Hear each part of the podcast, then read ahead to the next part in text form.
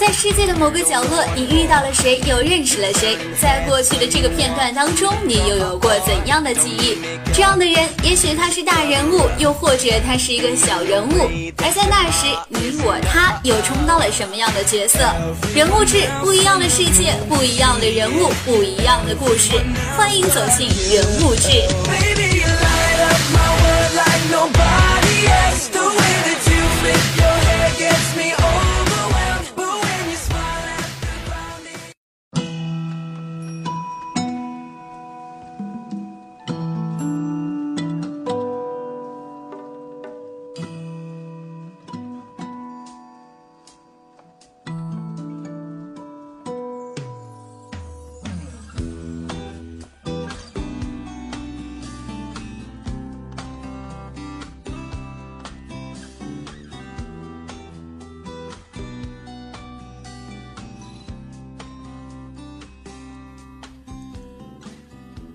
从他人的眼中了解不一样的世界。Hello，广播前的朋友们，大家好，这里是人物志栏目，我是主播悠然。在消失了一个假期之后，不知道大家还记不记得悠然的声音了？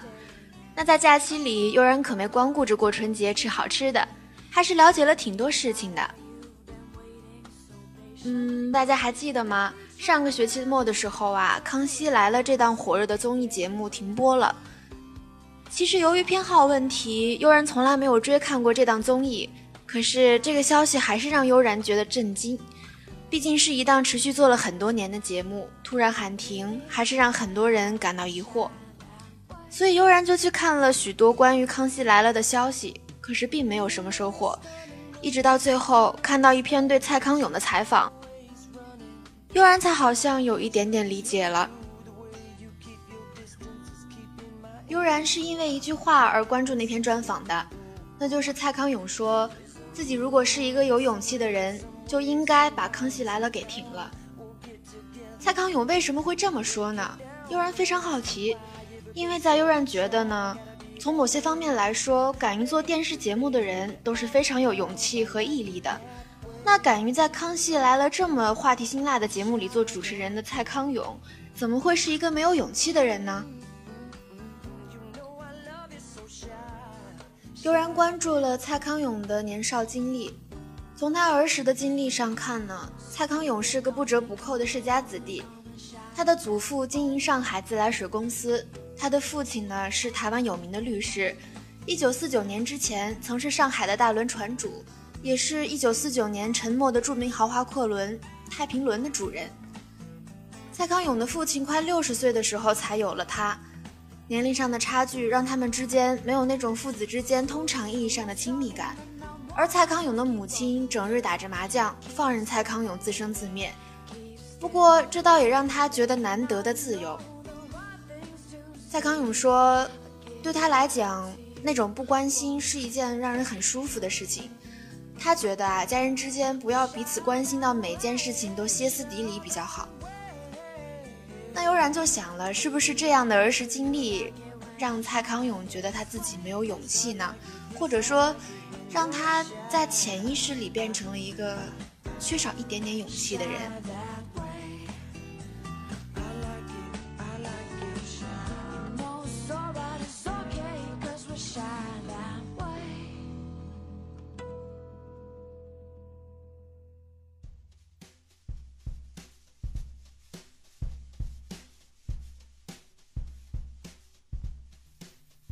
那这件事情和《康熙来了》被停播又有什么关系呢？不知道大家了解吗？蔡康永今年已经五十岁了，许多人觉得和年轻时候的他比起来，蔡康永的样子没有发生太大的变化，只是眼角的鱼尾纹化了浓妆也在难以掩盖。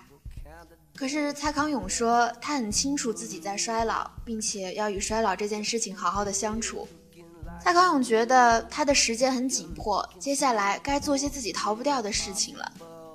也许这就是《康熙来了》被停播的一个原因吧。之前说蔡康永觉得自己很没有勇气。蔡康永曾经是一个非常重视存在感的人。他说过：“小鸟在森林里唱了一首很好听的歌，没有人听到，小鸟就死了。那么小鸟唱歌这件事情存在吗？”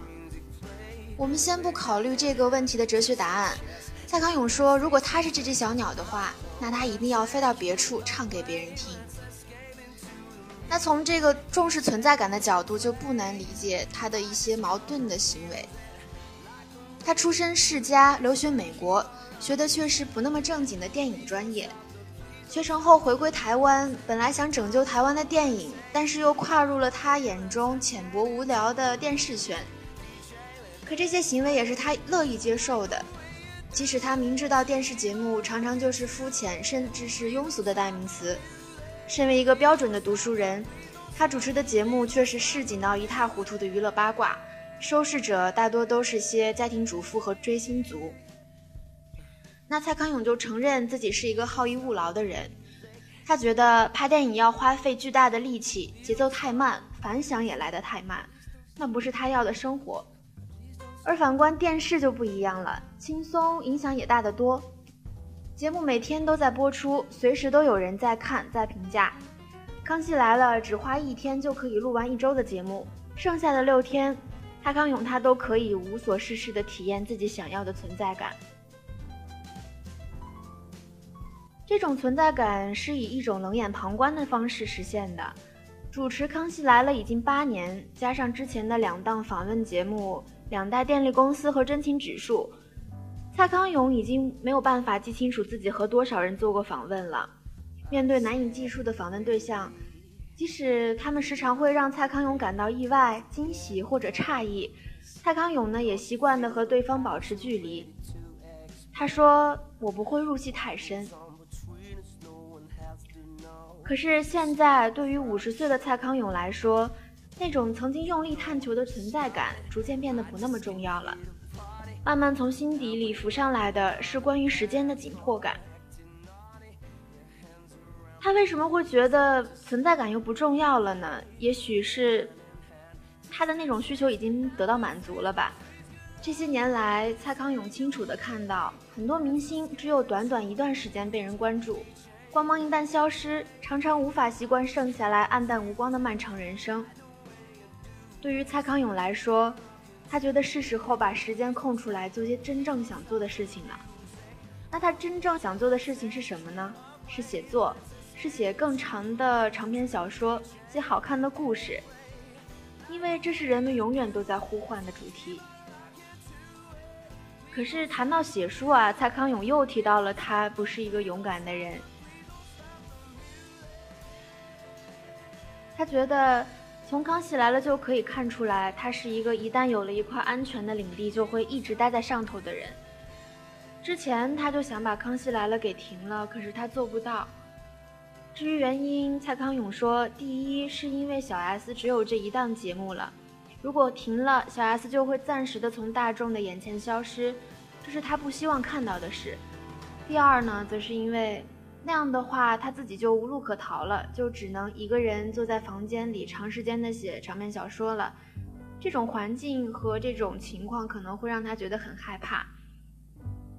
那听到这里，大家也许就觉得，哇。”蔡康永他真的是一个随时都会给自己留有余地的人。对，嗯，有人觉得他是这样的一个人。对蔡康永而言呢，把自己放置在一个安全的位置上是很重要的。进可攻，退可守，感觉情况不对呢，随时可以撤退。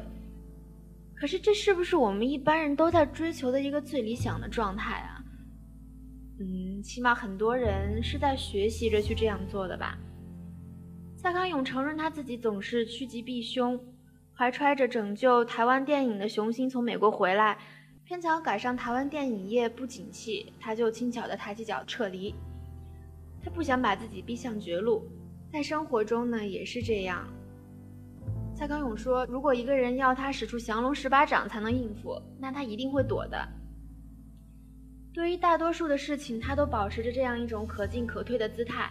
他是台湾娱乐圈出了名的爱玩跨界的人物，搞设计、做展览、玩收藏，但是却从来不追求什么意义或者结果。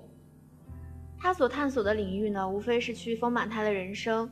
他做到什么样的程度，就可以让他的人生达到一种什么样的饱和程度，这也是一种追求吧。嗯，有人觉得我们也不好做什么评论。那我们还是说回来，《康熙来了》被停播这件事情，大家也许也已经了解了许多，那就是蔡康永感觉到时间紧迫，他想要停下来去做一些他真正想做的事情。那悠然觉得，其实一个人所做的事情和他心里的状态是有很大的、很大的联系的。可是往往啊，一般人并不是自己想要什么都可以付诸行动的。那像蔡康永这样有条件，并且愿意对自己好一点，其实也是一个不错的选择表现。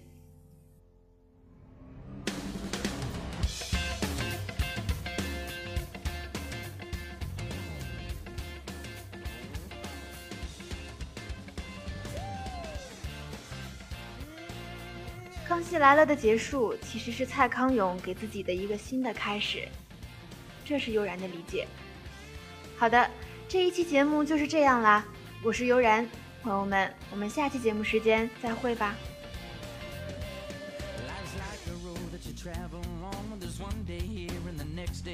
Sometimes you bend, sometimes you stand, sometimes you turn your back to the wind. There's a world outside every darkened door where blues won't haunt you anymore. Where the brave are free and lovers soar. Come ride with me to the distant shore. We won't hesitate to break down the garden gate. There's not much time left today.